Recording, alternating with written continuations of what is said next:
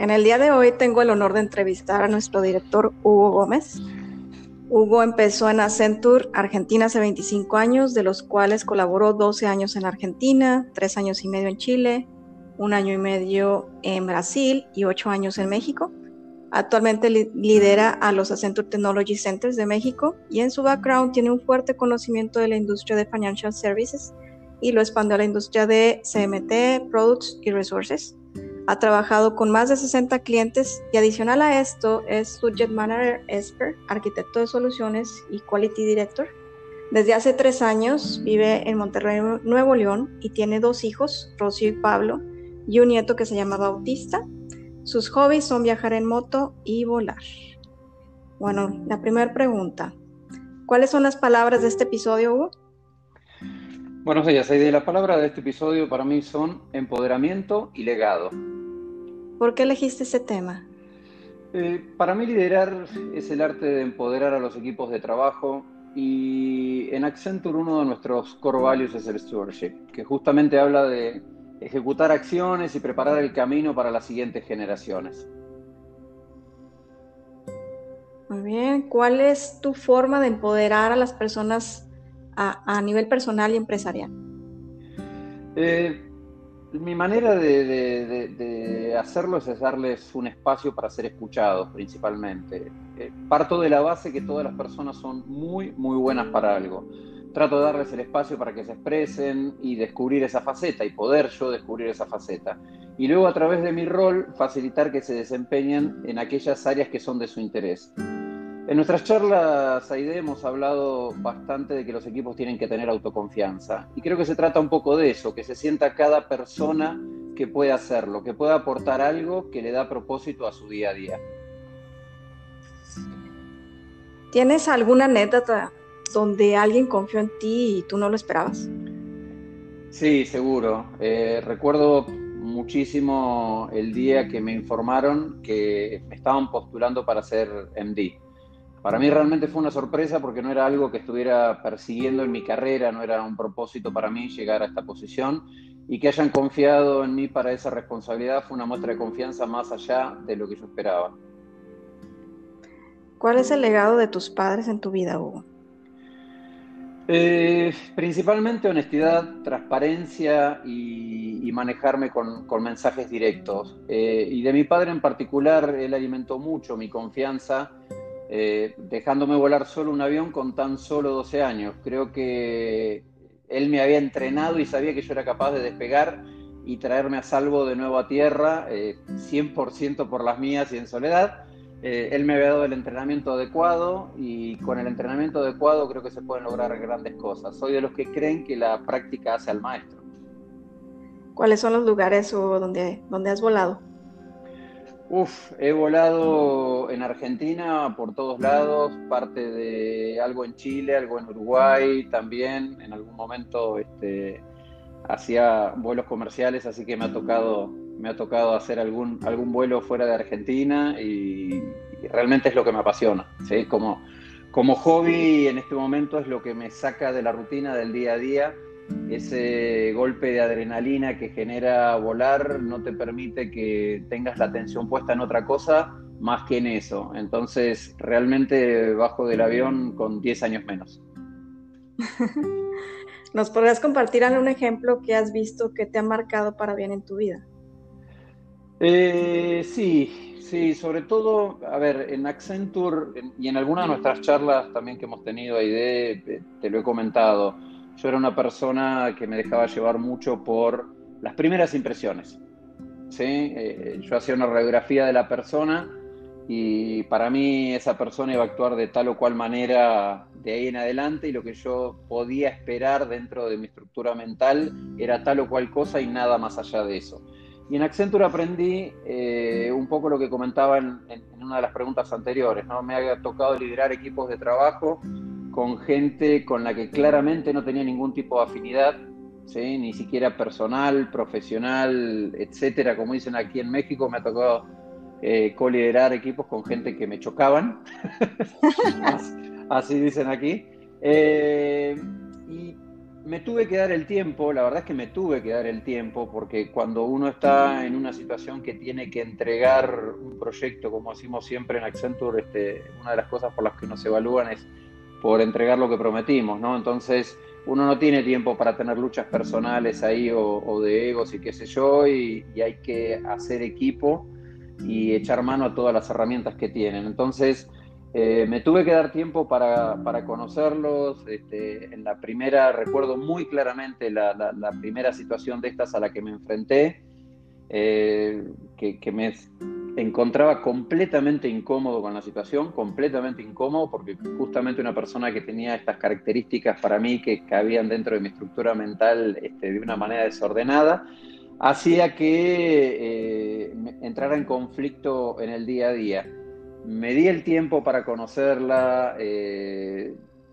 muchas veces creo que, impulsado por la situación y las circunstancias, ¿no? Este, y, el, no tener opción, y por eso lo agradezco más y, pongo dentro del marco de Accento, porque eso me hizo hacer que entendiera que tenía que esperar un tiempo para conocer a la persona, y eso me ha, me ha deparado, digamos, enormes sorpresas positivas. Lo volví a hacer en un segundo proyecto un tiempo después, lo volví a hacer en un tercer proyecto más adelante y realmente encontré un patrón en eso y aprendí muchísimo de eso. Y realmente esto lo aprendí a los golpes.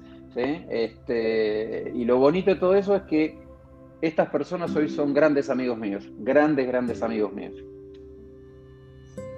¿Cuál es un lema o frase que tengas para ti? Yo soy de las personas que creen que el 100% de la gente es muy buena para algo. Mi lema es ese, el 100% de la gente es muy, muy buena para algo. Sí.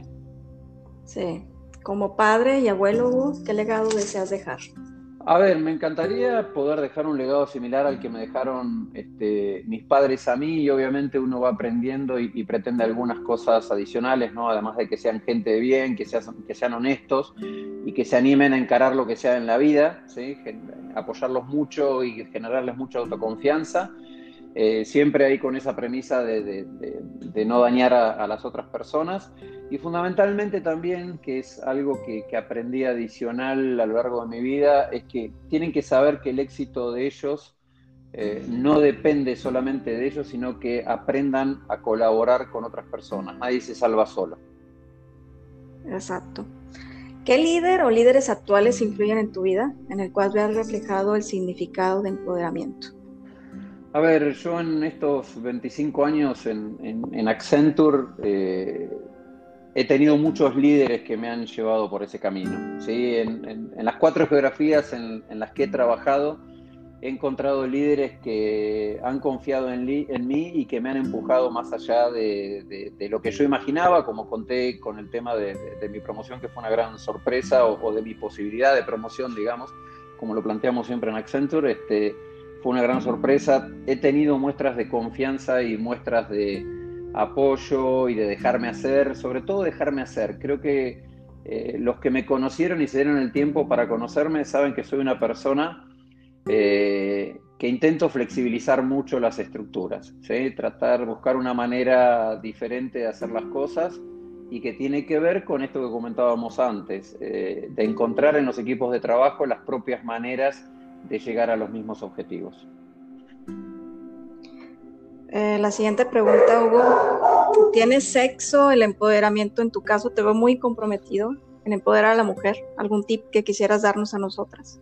No, ciertamente no tiene, no tiene sexo el empoderamiento y, te, digo una, te digo una cosa, este, en este momento eh, para mí inclusive esta pregunta es, una pregunta que yo sé que estamos obligados a hacernosla en el día a día, todas las personas y en todas las organizaciones, pero creo que es una pregunta completamente fuera de moda. Yo soy de las personas que creen que la diversidad claramente para mí enriquece. Definitivamente no tiene sexo, no tiene raza, no tiene credo, no tiene edades una de las cosas más divertidas, me parece, de nuestro trabajo justamente es poder trabajar con equipos multidisciplinarios y de, diferentes backgrounds, ¿no? Etnias, sexo, capacidades, etc.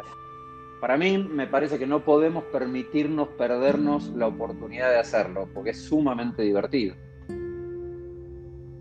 ¿Qué nos falta, Hugo, en tu perspectiva en el mercado mexicano y latino para creérnosla?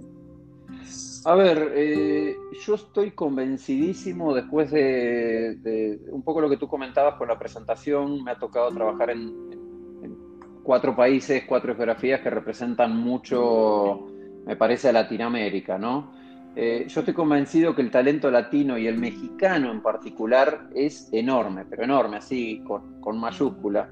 Creo que más que entender que tenemos que creérnosla, eh, necesitamos ser más colaborativos. Los latinos somos mayoritariamente individualistas y eso nos juega más en contra que el hecho de creernos que somos capaces de. Eh, a mí me sirvió para un poco aterrizar estas ideas y poder ponerle un, poco más de marco y, y aprovecho para recomendarlo. Hay un libro de Andrés Oppenheimer un periodista que está en CNN, eh, que el libro se llama Crear o Morir. Ahí aparecen un sinnúmero de ejemplos de nuestra creatividad como latinos y cómo cuando trabajamos de manera colaborativa somos sumamente exitosos. Hugo, y me gustaría que nos dieras una conclusión del legado de este episodio. Eh, yo creo que los que tenemos un rol de liderazgo necesitamos ser principalmente facilitadores para nuestra gente. Hay que confiar en nuestros equipos de trabajo. contamos nosotros con gente sumamente profesional y necesitamos darles el espacio para que opinen, aporten, decidan e inclusive los más importantes de todos, para mí es una de las cosas más importantes, dejarlos que se equivoquen. Y hay que acompañarlos en todas esas situaciones y que sepan que hasta cuando las cosas no salen tan bien o como cuando dicen aquí en México, cuando la regamos, el liderazgo los apoya. Del error se aprende mucho más. Yo estoy convencido que del error se aprende mucho más. Por último, Hugo, me gustaría preguntarte, ¿qué te gustaría impulsar en la empresa para formar aún mejores equipos de trabajo? Definitivamente tiene que ver con eh, lo que comentaba en, dos o tres de tus preguntas. Necesitamos más cultura de colaboración, Aide. Eh, nadie se salva solo. Eh, si colaboramos y cazamos en manada, seremos mucho más exitosos que si pretendemos destacarnos individualmente. Tenemos que entender que el éxito del todo es mayor que la sumatoria de los éxitos individuales. Robo, te agradezco mucho tu tiempo. Gracias por dejarnos huella. Muchísimas gracias a ti por la invitación, Aide. La verdad que disfruté muchísimo de esta conversación.